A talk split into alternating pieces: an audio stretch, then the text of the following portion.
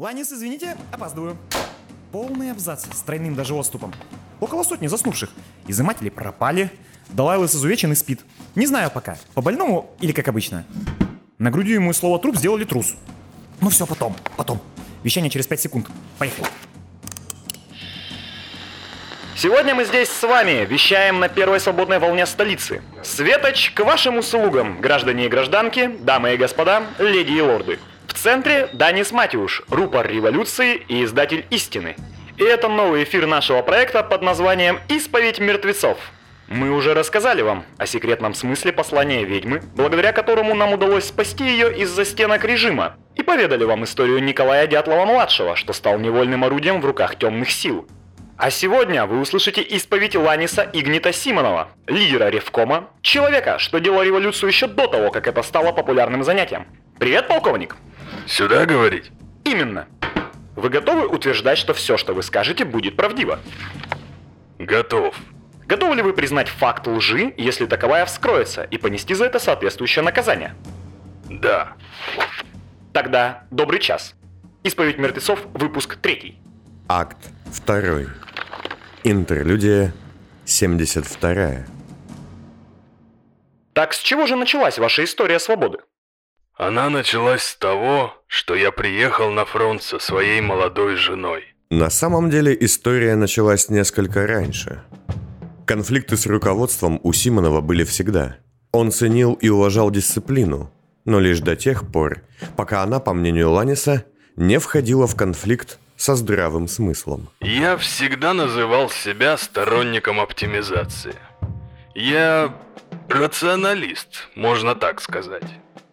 Я не стеснялся говорить о том, что армии нужны реформы, что некоторые традиции откровенно устарели, что в уставе содержится очень много глупости, особенно по отношению к солдатам и низшим чинам. Из-за того, что Симонов был действительно талантливым специалистом в инженерном военном деле, многие его слушали, и кое-кому это не нравилось. Тогда меня, еще младкапа, за мой длинный язык сначала посадили работать консервой, так назывались небольшие роты армейского консервационного ведомства, в чьи обязанности входило следить за порядком на различных пустующих воинских фабриках и заводах. Станки, склады, ленты – все это уже не нужно, потому что незачем.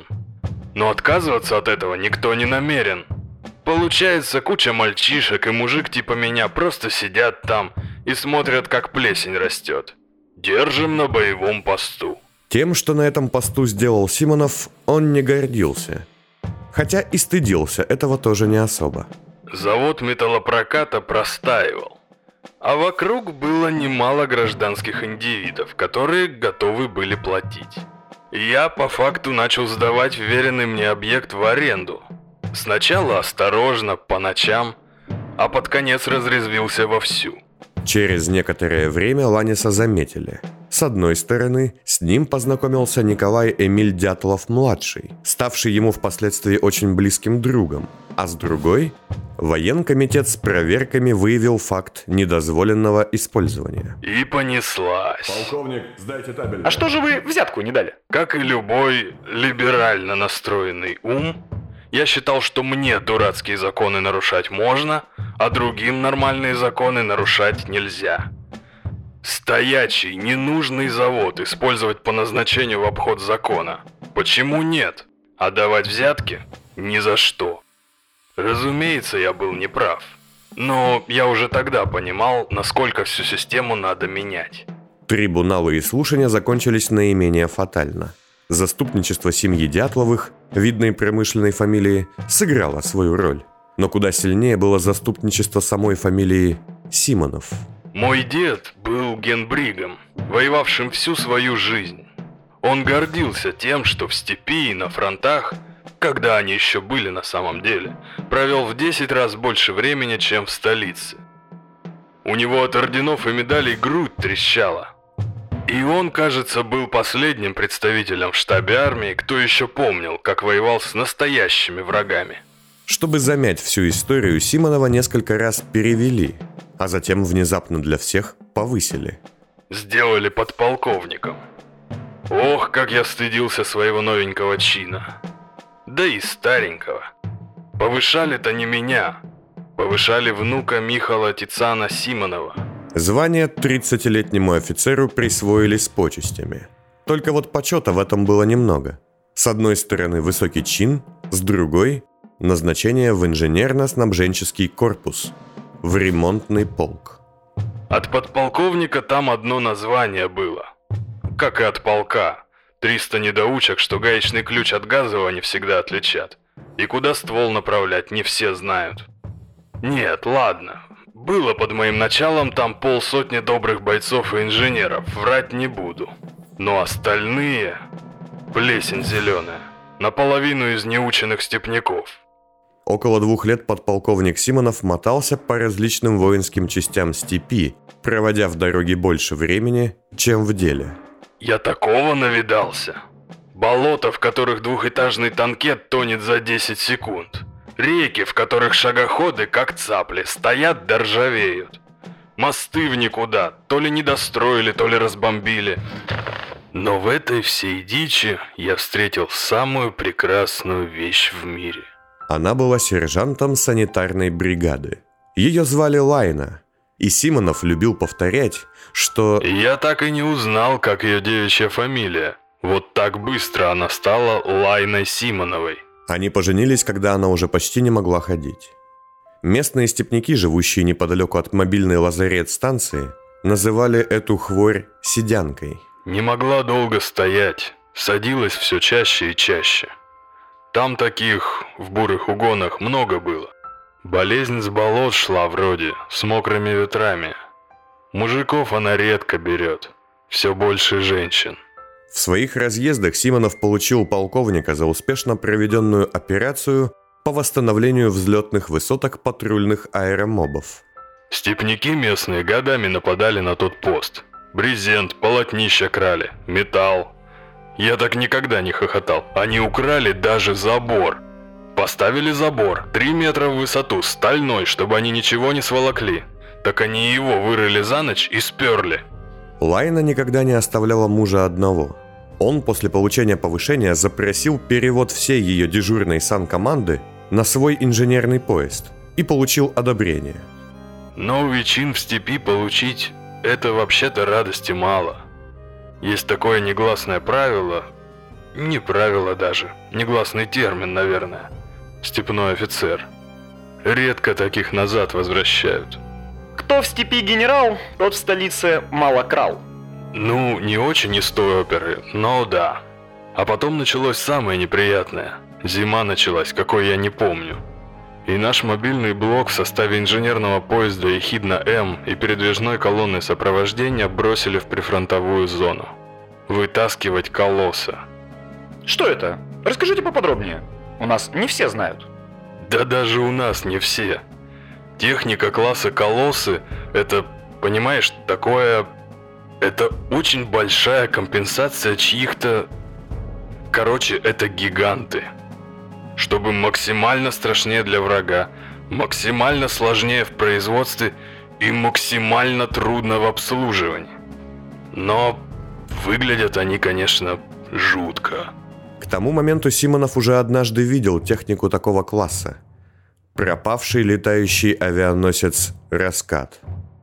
Он мог существовать в беспосадочном полете до 20 лет благодаря системам автономной поддержки и нес на борту много воздуходов и эклиптов. По преданиям, однажды весь экипаж «Раската» исчез. Орудия, имеющие системы автонаведения, включились, как включились и системы облачной маскировки – кто и как мог потерять летающий аэрозавод и почему никто не в силах был вернуть его назад, Ланис не знал. Но жуткая махина, мотающаяся в небесах над степью по воле ветра и случая, произвела на него неизгладимое впечатление. Впрочем, меньше, чем гигант, которого он встретил потом. То был так называемый Локалос. Нереально большой, как бегущий город, только без самопрокладчика. Ширококолейный, я помню буквально за неделю до того, как мы к ней... К нему, конечно. Прибыли, ругал технические комитеты. Из-за того, что они до сих пор требуют военные ЖД-пути делать двухколейными. Для стандартной ширины и для этой, исполинской. А потом, как его увидел, понял. Его? Насколько я знаю, поезда в армии принято... Ну, в смысле, принято давать им женские имена. Моя мама в очередном запале житейской мудрости как-то сказала отчиму. Женщина – это та, кого нужно полюбить. Этого колосса любить было невозможно. Его можно было бояться, почитать его, поклоняться ему, наверное, как древнему богу. Ох, дрянь. Мы приносим из... Мы приносим извинения. Не бойтесь, полковник, на записи вырежем. Ну так... Короче, это был он, бесспорно. С гибридным парахимическим сердцем, экспериментальный монстр. Про них даже сейчас мало что известно, а тогда их и вовсе было штук пять на всю страну. Его выпустили из великих цехов. Нигде, кроме столицы, такая тварюга родиться бы не могла. Он должен был носиться туда-сюда по южным рубежам, видимо, горы до холмы пугать. Но по итогу победила его грязь. Колосс ехал бомбить какой-то секретный вражеский объект. Ну, как вражеский? Что-то на нашей территории, в горах. И не доехал. Перевернулся поздней осенью. Гигантский локомотив из-за мощнейшего селя оказался лежащим почти на боку у подножия холма, занесенный снегом. Южные рубежи государства издавна считались местом с самой жуткой и нетерпимой зимой. Колосс перевернулся поздней осенью. Чего они ждали, я сам не понял. Когда мы прибыли, было уже просто кошмар. Снег везде, куда ни плюнь. Да и плевать-то не стоит, ледышка упадет. От экипажа огромной махины на месте крушения почти никого не осталось. Большая часть покинула стального гиганта, а оставшаяся кучка инженеров и бойцов вынуждена была охранять образец экспериментальной военной техники даже ценой жизни – и цена росла день ото дня. Там все и началось. Итак, полковник Симонов приехал на фронт со своей молодой женой, да? Да, помню нашу беседу с ней. Навсегда запомню. Проклятая степь. Ни днем, ни ночью нет покоя. Ну а что ты хочешь? Мы убили ее, теперь она хочет убить нас. Я лично ее не убивал. Я хороший. Кто ж спорит? Холод собачий. Хотя нет, не собачий. Собаки мерзнут тут даже хуже, чем мы. И все же, как красиво. Сколько здесь свободы, что ли? Когда я впервые увидела небо, я заплакала. Думала от страха. Потом поняла от счастья. Сколько земли, Сколько воли тут. Кажется, они не смогли ее приручить и убили. Жена полковника была стойкой женщиной, даже несмотря на то, что стоять сама не могла. Любой, кто имел удовольствие общаться с ней, может и не назвал бы ее красивой, но без сомнения назвал бы ее очаровательной. Темноволосая столичница до болезни была выше полковника на целую голову и обладала немного птичьим лицом и узкими темными глазами – все три сотни человек полка Симонова и 20 инженеров погибающего поезда звали ее не иначе, как «Мама Лайна». Тяготы пути госпожа Симонова переносила с легкостью, которой завидовали опытные солдаты, и настроение свое распространяла на остальных без особого труда, даже невзирая на лютый холод. Эта махина работала даже завалившись. Какой-то секретный реактор, пар плюс радикальный движок плюс максивигорное топливо – когда я спросил его машиниста, инженер-майора Мейзела, сколько армейских броневагонов он может тащить, тот ответил. Не считал, но думаю, что все. От его жара там снег вокруг таял, даже упасть не успевал. Приказ был строгим – защищать и поднять, без вариантов. Но я сразу понял, что не выйдет. Установить краны, опоры, Провести работы было невозможно по огромному количеству причин. И снег, холод, уклон и малая мощь собственного поезда Симонова были лишь их частью. Неподалеку был лес.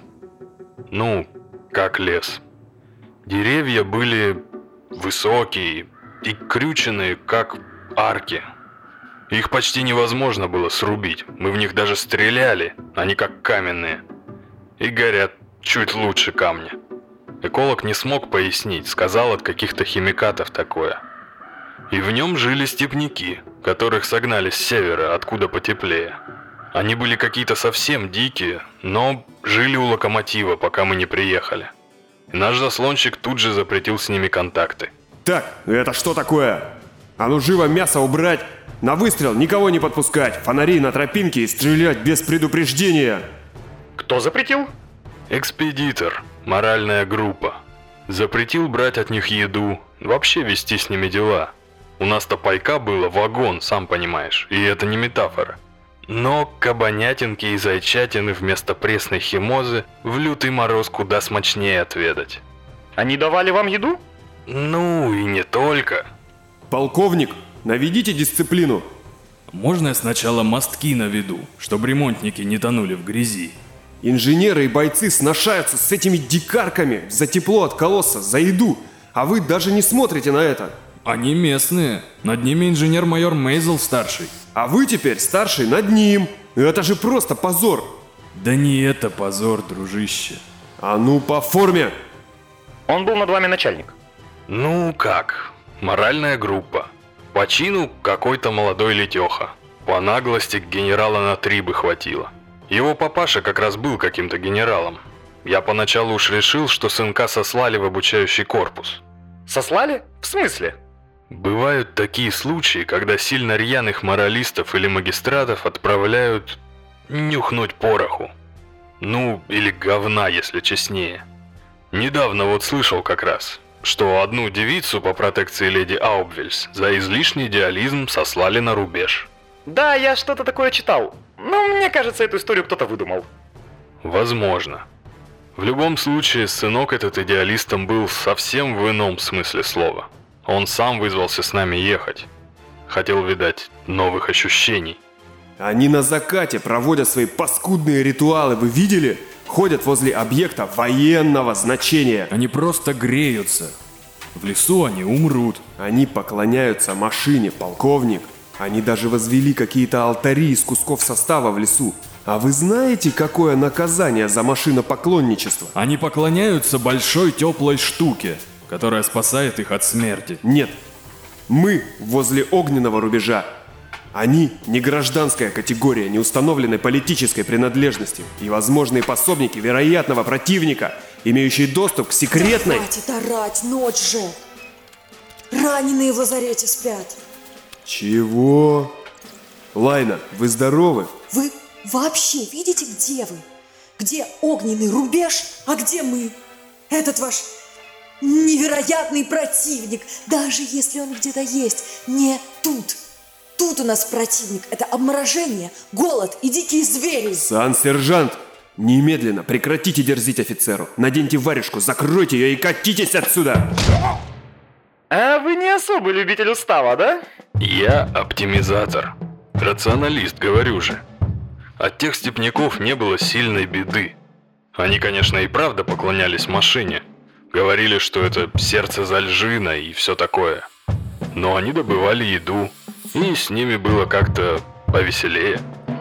И все же... Я был вынужден их прогнать. С моим раскисшим гуманизмом не были согласны многие.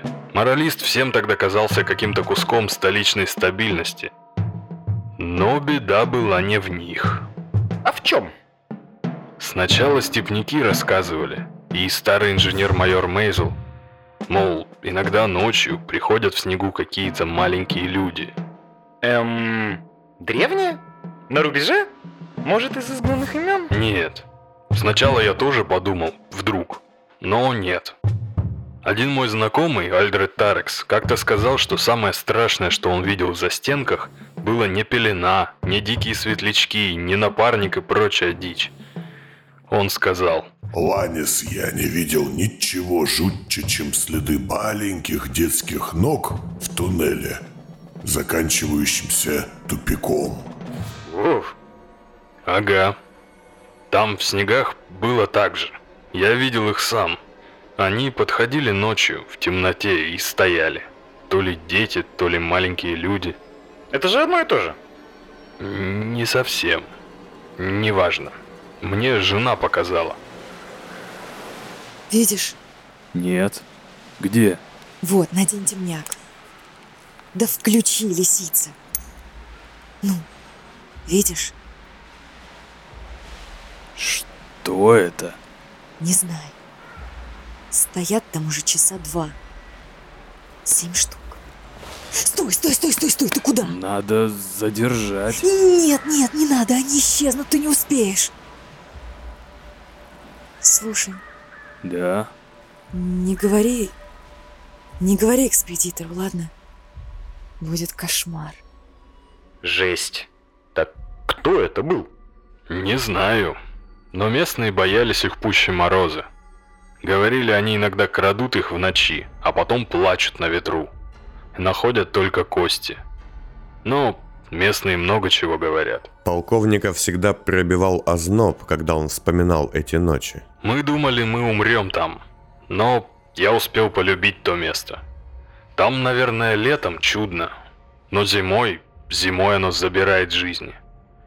Хотя, справедливости ради скажу, что половину погибших людей, а это около 70 человек, я потерял под ошибочным огнем.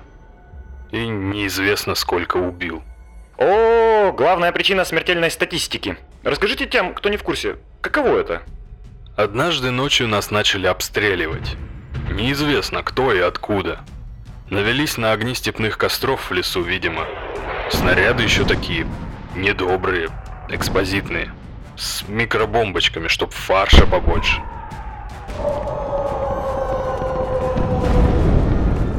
Три дня, пять обстрелов.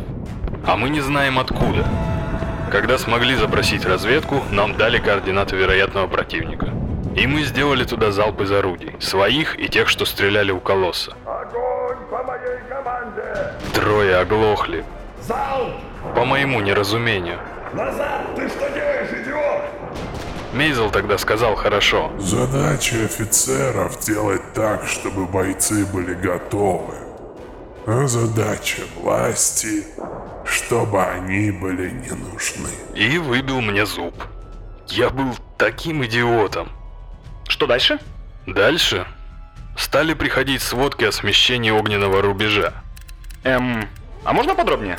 А я вам даже покажу. Есть карта государства у вас? Боюсь, слушатели не увидят. Ну ладно, вы покажите, мы сделаем снимки и напечатаем в газете. Меня позвал к себе инженер-майор Мейзел. Старый такой дед-горняк. Лет ему было, не знаю, 300, наверное. Я спросил его про сдвижку границ, и он очень доходчиво мне показал. Вот, видишь эту карту, Симонов? Ну, Это наша граница 20 лет назад. А вот здесь 8 лет назад. 6, 5 лет, 2 года. Вот. вижу. Незаметно, но уменьшается. Погоди, нас что, теснят? Не думаю. Может быть, конечно, но кто? Какая нация, какой народ будет так туп, что почти 70 лет хотеть воевать? Думаю, все вот так. Вот, погляди. Для наших слушателей полковник Симонов только что подпалил карту. Он, как и я сейчас, поджег карту по всем краям. Видишь, Данис? Да. Вот он наш огненный рубеж, Симонов. Мы сами себя сжигаем. Поля, горы, леса, людей, технику. По краю только обгоревшие кусочки и пепел. М-да. Немного что производило на меня такое впечатление. Вот и на меня. Так он есть? На самом деле. Враг. Этот, вероятно, невероятный противник и огненный рубеж. Не могу сказать. Военная тайна. Даже сейчас, после стольких лет? Никогда. Но это и не важно. В ту ночь, самую холодную, в которую от остановки сердца умер и Мейзел, я понял, что так дела делать мы не будем. Слушайте сюда. Я созвал вас, весь свой полк, и вверенную мне после смерти инженер-майора Мейзела часть экипажа, чтобы сделать важное объявление. Полковник обладал очень хорошей памятью, но ту ночь он помнил почему-то плохо. Ему не удавалось вспомнить лица своих людей и их реакцию на его слова. Зато он отлично помнил лица немногих выживших степняков, что тогда, даже вопреки приказу экспедитора, обжились возле теплого сердца колосса. Пойдем домой, парни. Ух, и истерика была у экспедитора. Лазутчики максимум в дне пути, шпионы везде, трусость, слабость, неверие в собственные силы. И вы подбиваете солдат на бунт? Какой бунт? Неповиновение приказу на войне – это бунт и мятеж. Какой войне? Мы ведем войну уже 70 лет. 10 до революции и еще почти 60. Нет уже войны. По новым данным разведки... Да заткнись ты. По новым данным разведки мы воевали сами с собой. Нас обстреляла арт-группа Трезубец, а мы обстреляли их. Теперь с ними нет связи. Это была ошибка, Ланис. На войне бывают ошибки. Но мы должны держать себя в руках и держать дисциплину. Генерал этой зоны... Ох, не надо мне про генералов. Они сидят в столице, я их видел. И твоего папашу тоже. Они пьют и жрут там, пока мы умираем. За наш счет жрут и за счет наших смертей. А такие, как ты, генеральские дети, вы просто с ума там уже сходите, потому что вам нечего больше в столице хотеть. Полковник тогда схватил экспедитора-моралиста за шиворот и вытащил наверх, на смотровую площадку офицерского броневагона, глубокой ночью. Вот, гляди! Вокруг один снег и ржавчина. Колосс этот уже гниет, мы его не поднимем. А там в лесу, видишь? Алтари эти твои степные. С золой они уже смешались. С телами детей и золой. Доволен? По приказу полковника самые верные бойцы арестовали моралиста и заперли его в штрафблоке. А он молчал, увидев в ночи не ржавчину и золу, а кое-что совсем другое. Зря я тогда это сделал. Утром полковника разбудила сирена и жена. Одновременно. Ланис! Ланис, они его выпустили! Люди просыпались в панике. Никто не понимал, что происходит. Кто? Кого? Экспедитора, молодые бойцы! Он схватил рубку и вышел на связь. Была безумная, яростная вьюга. Никто не видел дальше нескольких метров. Придурок, понимая, что колосса не поднимут на колеса, вызвал зачистку на нашу позицию. Тотальную. Чтобы врагу не достался наш страшный секрет. Локомотив? Ну или то, что мы кучка голодных криворуких неумех. Не знаю. Мы взяли рубку штурмом. Все, Ланис. Удар будет по моей позиции. Хотели домой?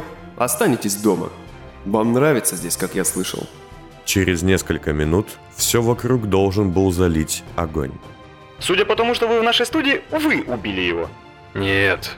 Приковал к трубе у колосса и дал приказ максимального хода своему поезду. Но мы были не готовы к быстрому старту. Все заледенело. Соедините клапаны, дайте жара. Пусть эта туша сделает нашей девочке прощальный страстный поцелуй. Уехали на поезде от взрыва? Нет. Погибли в нем. В смысле? Мы не успели. Нас накрыло кластерными снарядами объемного действия. На наше счастье, наводчики плохо знали, где мы. Удар пришелся совсем нечетко в нас. Но вагоны смело, людей разметало. Самое смешное, что, как и в любой плохой истории, экспедитор даже выжил. Полковник, его супруга и несколько солдат оказались в белом нигде. Все так или иначе раненые, контуженные. Постепенно они гибли. Она сказала мне тогда, Уходи. Лисы. Лисы хорошо бегают по снегу. Куда бы ты ни шел, со мной не дойдешь. А без тебя не захочу. хотя мы же здесь правду решили говорить только. Ясное дело. Я так рассказывал. На самом деле было хуже. Меньше связанных слов. Я не мог ее тащить, это было правдой. Мне осколком пробило ногу. Вот, я стучу по тому месту, где она была. И я сильно обморозил руку. Стучу ей. Мы брели куда-то, полили в воздух. Она умерла? Нет, ее убили. Хотя она до самого конца никого ни в чем не винила. На спуск нажал, конечно, я. Но пулю сделали в столице по заказу правительства. На фабрике, где можно было сделать скальпель. Пистолет сделали в столице по заказу правительства. На фабрике, где можно было сделать, например, коляску получше. Меня сделали там же. А можно было... Так, нет, не к этому я хотел привести. Я понимаю, звучит смешно, искать виноватого глупо. Правда такая. Одного бойца съел, не знаю, волк, наверное. Еще один наступил на мину и растворился. Двое с психу подумали, что видят огонь поезда, хотя это было... даже не знаю что. А она замерзла. Даже согреть себя ходьбой не могла. Я вытащил пистолет и убил ее. Без лишних слов. Не мое дело, но... Почему вы себя не убили? Не знаю. Ее смог, себя нет. Трус, наверное.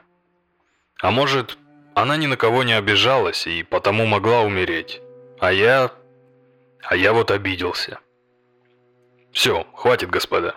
Спасибо.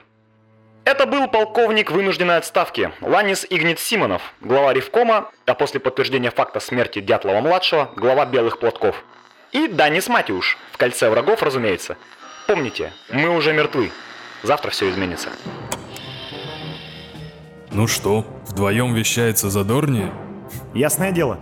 Может, на пару устроим разговорные выпуски? Ланис и Данис. Ужасно. Слушайте, полковник, а все-таки, как вы добрались? Скажем так, меня нашли, подобрали, починили и вернули. Кто? Невероятный противник. Когда Симонов встал и вышел, Матиуш немного посидел, а затем достал из своего стола документы, некогда принадлежащие Лукреции Штайн.